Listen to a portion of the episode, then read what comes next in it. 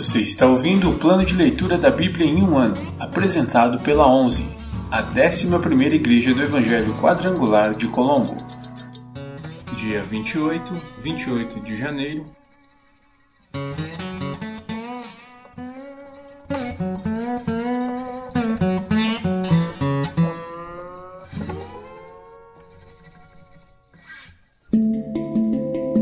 Novo Testamento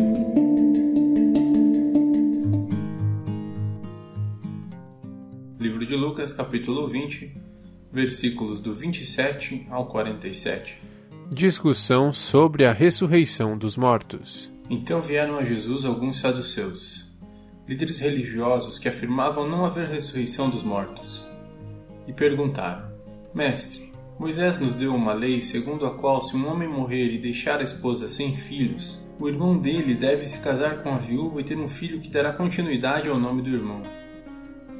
Numa família havia sete irmãos. O mais velho se casou e morreu sem deixar filhos. O segundo irmão se casou com a viúva, mas também morreu. Então o terceiro irmão se casou com ela. O mesmo aconteceu aos sete irmãos que morreram sem deixar filhos. Por fim, a mulher também morreu. Diga-nos, de quem ela será esposa na ressurreição? Afinal, os sete se casaram com ela. Jesus respondeu: O casamento é para pessoas deste mundo, mas, na era futura, aqueles que forem considerados dignos de ser ressuscitados dos mortos não se casarão nem se darão em casamento, e nunca mais morrerão. Nesse sentido, serão como os anjos, são filhos de Deus e filhos da ressurreição. Agora, quanto a haver ressurreição dos mortos, o próprio Moisés provou isso quando escreveu a respeito do arbusto em chamas. Ele se referiu ao Senhor como o Deus de Abraão, o Deus de Isaque e o Deus de Jacó. Portanto, ele é o Deus dos vivos e não dos mortos, pois para ele todos vivem. Mestre, o Senhor disse bem, comentaram alguns mestres da lei, e ninguém mais teve coragem de lhe fazer perguntas. De quem o Cristo é filho? Então Jesus lhes perguntou: Por que se diz que o Cristo é o filho de Davi? Afinal, o próprio Davi escreveu no livro de Salmos: O Senhor disse ao meu Senhor: Sente-se no lugar de honra à minha direita, até que eu humilhe seus inimigos e os ponha debaixo de seus pés. Uma vez que Davi chamou o Cristo de meu Senhor, como ele pode ser filho de Davi? Jesus critica os mestres da lei. Então, enquanto as multidões o ouviam, Jesus se voltou para seus discípulos e disse: Cuidado com os mestres da lei. Eles gostam de se exibir com vestes longas e de receber saudações respeitosas quando andam pelas praças. E como gostam de sentar-se nos lugares de honra nas sinagogas e à cabeceira da mesa nos banquetes. No entanto, tomam posse dos bens das viúvas de maneira desonesta e, depois, para dar a impressão de piedade, fazem longas orações em público. Por causa disso, serão duramente castigados.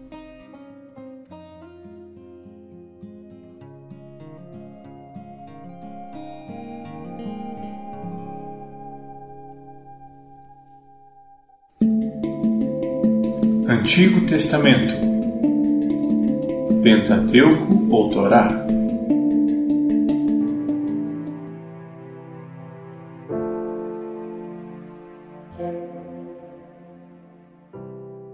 Livro de Gênesis, capítulo 37 Os sonhos de José. Jacó passou a morar na terra de Canaã, onde seu pai tinha vivido como estrangeiro. Este é o relato de Jacó e sua família. Quando José tinha 17 anos, cuidava dos rebanhos de seu pai. Trabalhava com seus meios irmãos, os filhos de Bila e Zilpa, mulheres de seu pai, e contava para seu pai algumas das coisas erradas que seus irmãos faziam. Jacó amava José mais que a qualquer outro de seus filhos, pois José havia nascido quando Jacó era idoso. Por isso, certo dia Jacó encomendou um presente especial para José, uma linda túnica. Os irmãos de José, por sua vez, o odiavam, pois o pai deles o amava mais que a todos os outros filhos. Não eram capazes de lhe dizer uma única palavra amigável. Certa noite, José teve um sonho e, quando o contou a seus irmãos, eles odiaram ainda mais. Ouçam este sonho que tive, disse ele. Estávamos no campo, amarrando feixes de trigo. De repente, meu feixe se levantou e ficou em pé, e seus feixes se juntaram ao redor do meu e se curvaram diante dele. Seus irmãos responderam: Você imagina que será nosso rei? Pensa mesmo que nos governará? E o odiaram ainda mais por causa de seus sonhos e da maneira como os contava. Pouco tempo depois, José teve outro sonho e, mais uma vez, contou-o a seus irmãos. Ouçam, tive outro sonho, disse ele. O sol, a lua e onze estrelas se curvavam diante de mim. Dessa vez, contou o sonho não apenas aos irmãos, mas também ao pai, que o repreendeu, dizendo: Que sonho é esse? Por acaso eu, sua mãe e seus irmãos viremos e nos curvaremos até o chão diante de você? Os irmãos de José ficaram com inveja dele, mas seu pai se perguntou qual seria o significado dos sonhos. José é vendido como escravo. Pouco depois, os irmãos de José levaram os rebanhos de seu pai para pastar junto de Siquém. Então Jacó disse a José: Seus irmãos estão cuidando das ovelhas em Siquém. Apronte-se e eu o enviarei até eles. Estou pronto para ir, respondeu José. Vá ver como estão seus irmãos e os rebanhos, disse Jacó, e traga-me notícias deles. Jacó o enviou, e José viajou de sua casa no vale de Hebron até Siquém. Quando José chegou a Siquém, um homem da região notou que ele andava perdido pelos campos. O que você está procurando? perguntou o homem. Estou procurando meus irmãos, respondeu José. O senhor sabe onde eles estão cuidando dos rebanhos? O homem lhe disse: Sim, eles foram embora daqui. Mas eu os ouvi dizer: Vamos a Dotã. Então José foi atrás de seus irmãos e os encontrou em Dotã. Quando os irmãos de José o viram, o reconheceram de longe Antes que ele se aproximasse, planejaram uma forma de matá-lo. Lá vem o sonhador, disseram uns aos outros. Vamos matá-lo e jogá-lo numa dessas cisternas. Diremos a nosso pai: um animal selvagem o devorou. Então veremos o que será dos seus sonhos. Mas, quando Rubem ouviu o plano, tratou de livrar José. Não o matemos, disse ele. Por que derramar sangue? Joguem-no nessa cisterna vazia aqui no deserto e não toquemos nele. Rubem planejava resgatar José e levá-lo de volta ao pai. Assim, quando José chegou, os irmãos lhe arrancaram a linda túnica que ele estava usando, o agarraram e o jogaram na cisterna vazia, ou seja, sem água. Mais tarde, quando se sentaram para comer, viram ao longe uma caravana de camelos vindo em sua direção. Era um grupo de negociantes ismaelitas, que transportavam especiarias, bálsamo e mirra de Gileade para o Egito. Judá disse a seus irmãos: O que ganharemos se matarmos nosso irmão e encobrirmos o crime? Em vez de matá-lo, vamos vendê-lo aos negociantes ismaelitas. Afinal, ele é nosso irmão, sangue do nosso sangue. Seus irmãos concordaram. Então, quando os ismaelitas, que eram negociantes midianitas, se aproximaram, os irmãos de José o tiraram da cisterna e o venderam para eles por vinte peças de prata e os negociantes o levaram para o Egito. Algum tempo depois, Rubem voltou para tirar José da cisterna. Quando descobriu que seu irmão não estava lá, rasgou as roupas. Voltou a seus irmãos e lamentou-se. O menino sumiu. E agora? O que farei? Então os irmãos mataram um bode e mergulharam a túnica de José no sangue do animal. Enviaram a linda túnica para o pai, com a seguinte mensagem: Veja o que encontramos. Não é a túnica de seu filho? O pai a reconheceu de imediato e disse: Sim, é a túnica de meu filho. Um animal selvagem o deve ter devorado. Com certeza José morreu despedaçado. Jacó rasgou suas roupas e vestiu-se de pano de saco. Por longo tempo, lamentou profundamente a morte de seu filho.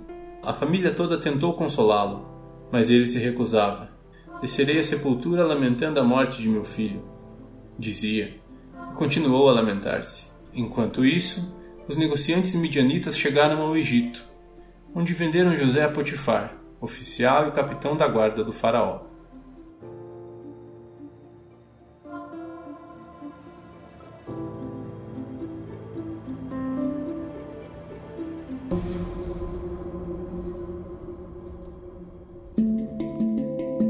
Livros poéticos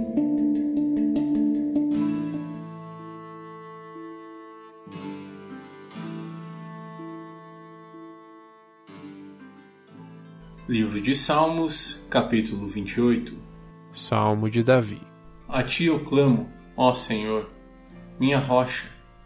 Não feches teus ouvidos para mim, pois se permaneceres calado, será melhor que eu desista e morra. Ouve minha súplica por misericórdia, quando eu clamar por socorro.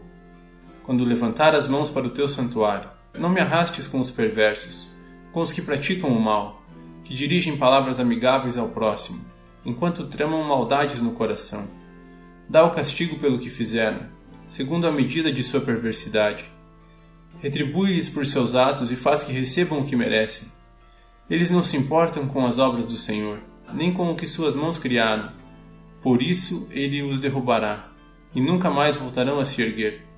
Louvado seja o Senhor, pois ouviu meu clamor por misericórdia. O Senhor é minha força e meu escudo, confio nele de todo o coração. Ele me ajuda e meu coração se enche de alegria. Por isso lhe dou graças com meus cânticos. O Senhor é a força de seu povo, fortaleza segura para seu ungido. Salva o teu povo, abençoa os que pertencem a ti. Conduze-os como pastor e leva-os em teus braços para sempre.